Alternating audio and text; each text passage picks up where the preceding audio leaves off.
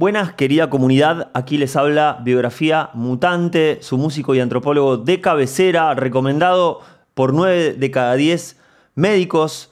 Eh, y hoy vamos a tener como una clase, de alguna manera, por decirlo así, de antropología o de algunos conceptos antropológicos para entender lo que está pasando en Qatar.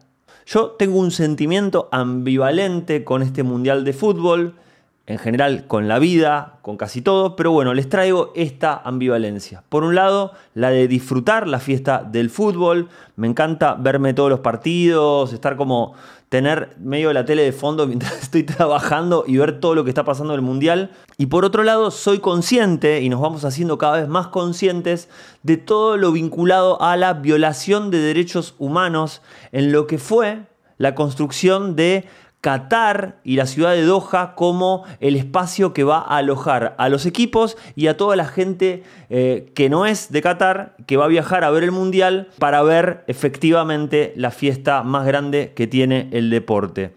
Como bien es sabido, hubo mucha violación de derechos humanos vinculado a las relaciones laborales entre la gente que contrataron, los obreros que contrataron para construir los estadios que, donde son los partidos de fútbol del Mundial, como así también me imagino adaptar la ciudad para alojar a tanta gente. Se está hablando que murieron 6.500 personas en la construcción de estos estadios en los últimos 12 años.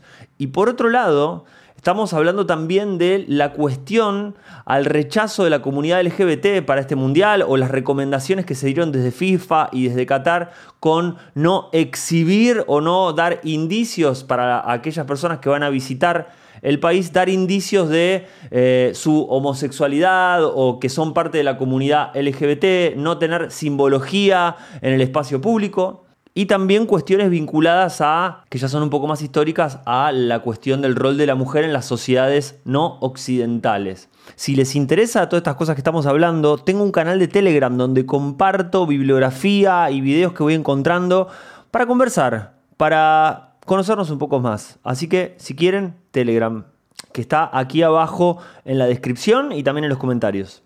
Antes de que sigamos y me olvide, te voy a pedir que si este contenido te gusta, que le pongas, valga la redundancia, me gusta y que te suscribas. Hace poco me estuve dando cuenta, como no hace mucho tiempo que estoy en YouTube, que si le ponen me gusta, eh, ayuda un montón a que se vea mucho más este video. Así que se los voy a agradecer. Ahora bien, tenemos esta, como les decía, esta sensación ambivalente. ¿Qué deberíamos hacer? Por ejemplo, algunas artistas como Shakira o Dualipa dijeron, nosotras no vamos a tocar por todo esto que tiene que ver con la violación de los derechos humanos, no nos vamos a presentar. Es reinteresante porque podemos tener una mirada provocadora, jugar a ser provocadores y decir qué pasa. Dua Lipa no se pronuncia, por ejemplo, cuando viene a Argentina, no dice, che, las Malvinas son argentinas, es territorio ocupado por mi país, por, por, por Inglaterra, por la colonia inglesa, o a cuántos países viajan Shakira y Dualipa donde se violan los derechos humanos y no dicen nada. Entonces se genera como esta sensación de, eh, che, qué ambiguo, ¿no? Qué, qué ambivalente todo, estoy con esta palabra, qué ambiguo todo. Algunos se pronuncian, otros no. Maluma, por ejemplo, que es como el epitome de de, quizás de la, de la estupidez humana, que por ahí me sale bardearlo a Maluma, pero vieron que le hicieron una entrevista y le preguntaron, él en Qatar, iba a cantar en Qatar, hoy fue la inauguración del Mundial y no apareció Maluma en, la inauguración, en el acto inaugural, iba a cantar en, la inauguración. Y un periodista le hizo la pregunta qué opinaba sobre los derechos humanos, la violación de los derechos humanos en Qatar, y él dijo, mirá, yo no puedo resolver esto, no puedo hacer nada con esto, yo vengo a disfrutar la vida. Una frase desacertada, pero quizás algo de cierto, no creo que pueda resolver mucho, o no creo que estas acciones sirvan más allá de este componente que tenemos la gente progre de sentirnos bien con nosotros mismos y nada más. Esta es una especie de autocrítica. A mí me pasa siendo, estando en el mundo del, del, veganismo, por decirlo de una manera, bien saben si vieron algunos videos, explico todo mi proceso de haberme hecho vegano, pero hay un montón de cosas que uno hace que no está reflexionando si le hacen bien a los animales, o si le hacen bien a los demás, sino simplemente no, si me dejan tranquilo a mí. Esa es como la parte, digo, también creo que un poco por eso el mundo liberal ha avanzado tanto contra la izquierda, porque la izquierda es bastante estúpida a veces y hace muchas cosas para saldar la culpa que tiene una especie de, pensamiento religioso, pensamiento cristiano sin ser cristianos, la mayoría de la gente de izquierda que se pronuncia atea, tiene una operatividad cristiana sin ser cristiana, sin creer en Dios, ¿no? Que es la idea de estar mortificados por la culpa y hacer cosas para calmar la culpa, pero no para calmar o para solucionar el problema que hay en el mundo. Así que, bueno, dicho este contexto, me está acompañando la lluvia, si escuchan. En cada video que estoy haciendo últimamente me acompaña la lluvia. Porque estamos nada, entrando en el verano acá. Es la primavera, el último tramo de la primavera y empieza el verano acá en Argentina, así que hace calor. Bueno, les quería traer dos conceptos, dos herramientas de pensamiento, dos tecnologías condensadas en palabras que nos van a servir para entender lo que nos pasa con nuestra reacción frente a sociedades diferentes a las nuestras, donde nos generan la sensación de horror, la sensación de cómo puede ser que estén haciendo esto que nosotros ya lo resolvimos hace años o lo estamos resolviendo. ¿Cómo puede ser que se caguen en los derechos humanos? ¿Cómo puede ser que hayan tenido tantos obreros bajo contratos leoninos casi esclavistas eh, y hayan muerto construyendo esos, esos estadios? ¿Y cómo puede ser que les importe tan poco eh, los derechos de la comunidad LGBTQ que acá nos estamos muriendo los, hace 30 años que estamos peleando por esto y es algo que se está saldando de a poco en nuestra sociedad occidental. Esa idea de horror que nos aparece cuando nos encontramos con una otredad que tiene ideas diferentes a las nuestras, chocantes, pueden ser vistas del concepto del etnocentrismo.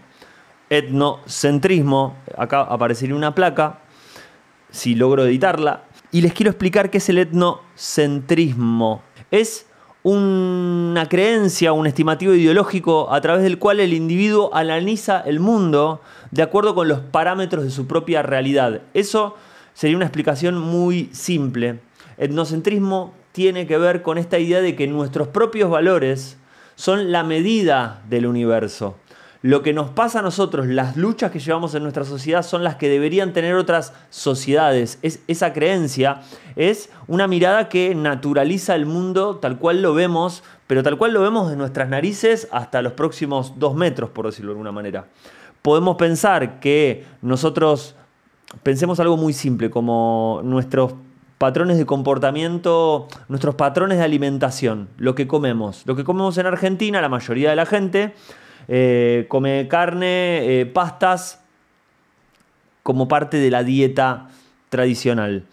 Podríamos juzgar y decir que todo el resto del mundo come mal o come feo o come comida fea porque no come lo que comemos nosotros. El resto del mundo debería comer, por ejemplo, carne y pastas porque es lo que comemos nosotros en base a nuestra disponibilidad y al desarrollo de las fuerzas productivas de este país que hicieron que se vayan sumado a las olas migratorias, se vayan sumando un montón de prácticas gastronómicas, de prácticas alimenticias que vayan construyendo lo que es nuestra cocina nacional. Ahora bien, no entender que esa es nuestra mirada y que no puede ser el parámetro para juzgar otras dietas en el mundo, otros comportamientos alimenticios en el mundo, eso es el etnocentrismo pensar que donde estamos parados nosotros es el eje donde el mundo se mueve. Este, la idea del etnocentrismo trae la trampa contraproducente de creer que los demás se tienen que adaptar o que los demás, las sociedades ajenas a nosotros, tienen que de alguna forma empezar a moldearse como nosotros somos.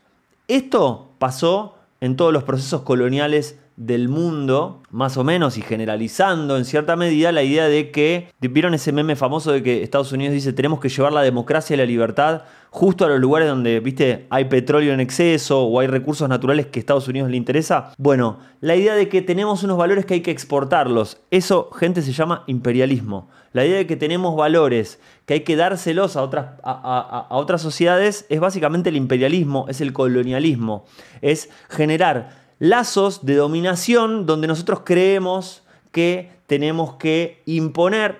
El que impone no, no, no cree que impone. El que impone cree que trae el beneficio, que trae la buena nueva. Pensemos en lo que fue la conquista de América. Tuvo mucho que ver con esta idea de estamos llevando la palabra de Dios, sobre todo por parte de la Iglesia Católica. Si no hubiera estado la Iglesia Católica, la matanza y el genocidio que hubo en América hubiera sido mucho más grande porque Primero, la motivación eran las especias, el oro, los recursos, por parte de la gente que venía de España a llevarse eso. Cuando se monta el aparato de la iglesia en lo que fue la conquista española, trajo la idea de que también estamos llevando valores. Vieron que se habla mucho de que es un intercambio cultural lo que pasó hace 500 años. Hay miradas diferentes, yo creo que fue un intercambio cultural a la fuerza, porque no quedaba otra, porque los españoles vinieron y, y rompieron todo. Pero bueno, es otra historia. El etnocentrismo, como les decía, nos puede llevar a esta trampa de creer que le estamos haciendo un bien y en realidad estamos encubriendo nuestros propios propósitos. Digo, cuando Inglaterra se expande, se expande para poder comerciar más y para poder adquirir recursos que no tienen sus propias tierras. Se monta sobre eso la idea de que están llevando los valores ingleses, que son los valores de la civilización humana, que están ayudando a desenvolverse a las sociedades para llegar a ser lo que finalmente deberían ser o lo que van a ser en algún momento, sociedades evolucionadas, sociedades avanzadas, civilizadas. Y esto me da pie al segundo concepto que les quería traer hoy, que es el de relativismo cultural. El concepto de relativismo cultural fue popularizado por el antropólogo Franz Boas y tuvo que ver eh, a principios del siglo XX, mm, tuvo que ver con querer desmontar o contrarrestar la idea del darwinismo social. Como bien saben, a fines del siglo XIX eh, se publica El origen de las especies de Charles Darwin, cambia el paradigma de cómo pensamos el desarrollo de la vida en la Tierra y dejamos de creer que es únicamente por generación espontánea o por acto divino, sino que es el resultado de la adaptación y competencia de las especies, de los miembros de una especie, que se van adaptando a su entorno y van compitiendo para adquirir habilidades que les permitan poder seguir existiendo en el planeta, poder perdurar. La idea del darwinismo fue muy potente.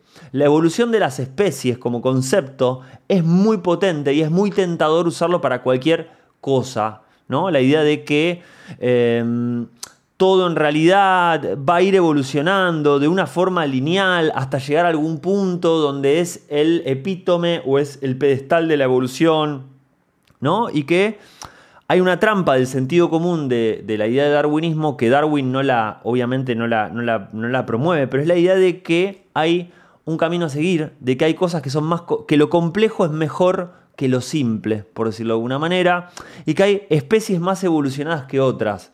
Eso es una trampa, no hay una evolución lineal. Y la idea del relativismo cultural viene a contradecir, viene a contrarrestar, viene a combatir esta idea que estaba empezando a permear en las ideas de la gente que estaba pensando las sociedades del mundo. La idea de que había sociedades menos evolucionadas que otras y era el rol de las sociedades evolucionadas querer traer, siempre buenos, siempre los que están arriba son buenos, ¿vieron? Querer traer a los que estaban más abajo, ayudarlos a evolucionar más rápido, a convertirse de salvajes a bárbaros y de bárbaros a civilizados. Los primeros antropólogos, los padres de la antropología, Taylor y Morgan, que eran dos antropólogos que venían del campo del, jurismo, de la abogacía, del derecho, pensaban que las, las sociedades humanas se podían catalogar y poner en esta suerte de escalón del pedestal de la evolución. Estaban los salvajes, los salvajes eran todos los pueblos originarios, todos los pueblos indígenas, los bárbaros, mejor conocidos quizás como los vikingos, algunas zonas de Europa, y los civilizados, aquellas sociedades que habían desarrollado industria, o casualidad Inglaterra, o casualidad Estados Unidos, eh, justo de donde eran originarios Taylor y Morgan. Fíjense cómo también está construida la ciencia, está montada desde sus propios valores, desde el etnocentrismo. O ciertos sectores de la ciencia, de las ciencias sociales, la idea de que eh, nuestros propios valores son la medida del mundo. El relativismo cultural viene a romper con eso y viene a decir algo que en realidad fue siempre eh, algo explicitado en, la, en la teoría de la evolución de Darwin, que cada uno hace el recorrido que tiene que hacer. No hay bueno ni malo, no hay mejor ni peor, no hay complejo ni simple. Cada especie se va eh, adaptando de la mejor manera posible a su entorno y si no lo logra hacer, se muere. Si no logra colaborar con, con otros seres o otros seres vivos de su contexto, no logra perdurar. Eso no significa que vayamos a un solo lugar, no estamos yendo a un pedestal, no hay una sociedad más evolucionada que la otra. Créanme que eso parece que lo hemos desarmado, pero no es tan así. Hasta hace muchos, hasta hace pocos años se estaba hablando de los países del primer mundo y los países del tercer mundo. Y es muy común en el sentido común, valga la redundancia, poder hablar de los países desarrollados y los que no, los que no se desarrollaron aún. O sea, las semillitas que nunca lograron florecer y, desarrollarse como las sociedades que deberían ser, que por suerte las europeas y Estados Unidos sí se han desarrollado. Tenemos ahora un montón de paradojas con eso, porque hay muchas sociedades que se están desarrollando, por ejemplo la China, desarrollando, entre comillas, que están tomando los rumbos que muchas otras sociedades no quieren. No hay un solo camino. Por ejemplo, China logra expandir su capitalismo, logra complejizar su capitalismo y desarrollar sus fuerzas productivas sin democracia. O con la democracia china que eh, es tan rara que hasta los Guns N' Roses tardaron 10 años en componer un disco que se llame Democracia China. Bueno, la democracia china viene, o por lo menos es una democracia que, viene de la idea del, que viene del comunismo chino de hace muchos años. Pero bueno, desmontan y, se rompe una idea que, no logra entender Occidente, que es la de que hay desarrollo del capitalismo sin democracia. Era una creencia o es una creencia popular que para que el capitalismo se desarrolle sanamente tiene que haber una democracia liberal, etc. Ahora bien, volviendo al tema Qatar 2022 y respecto a la violación de los derechos humanos y a la incriminación frente a la comunidad LGBT que quiera ir a visitar el mundial, que quiera ver el mundial, nos encontramos con esta paradoja, nos podemos encontrar con estas herramientas. Pensar desde el etnocentrismo, eh, que parece que todas las sociedades tienen que ir a esta idea de los derechos humanos, a esta idea del respeto, o a esta idea de los valores que tenemos nosotros en Occidente, que puede yo creo que nos puede obturar. Esto no quiere decir que, está bien que prohíban a la comunidad LGBT en Qatar. Quiero decir que te obtura pensar algo más complejo.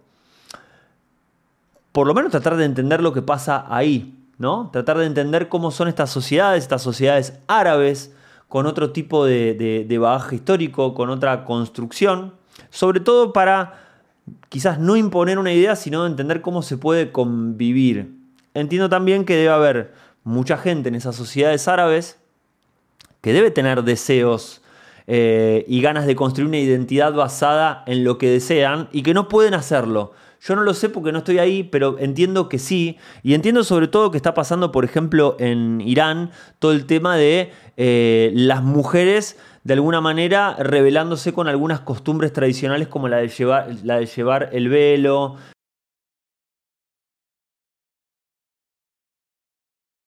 sobre todo en la vía pública, ¿no? Hay como una cuestión de la mujer en el ámbito de lo público que se está como desenvolviendo.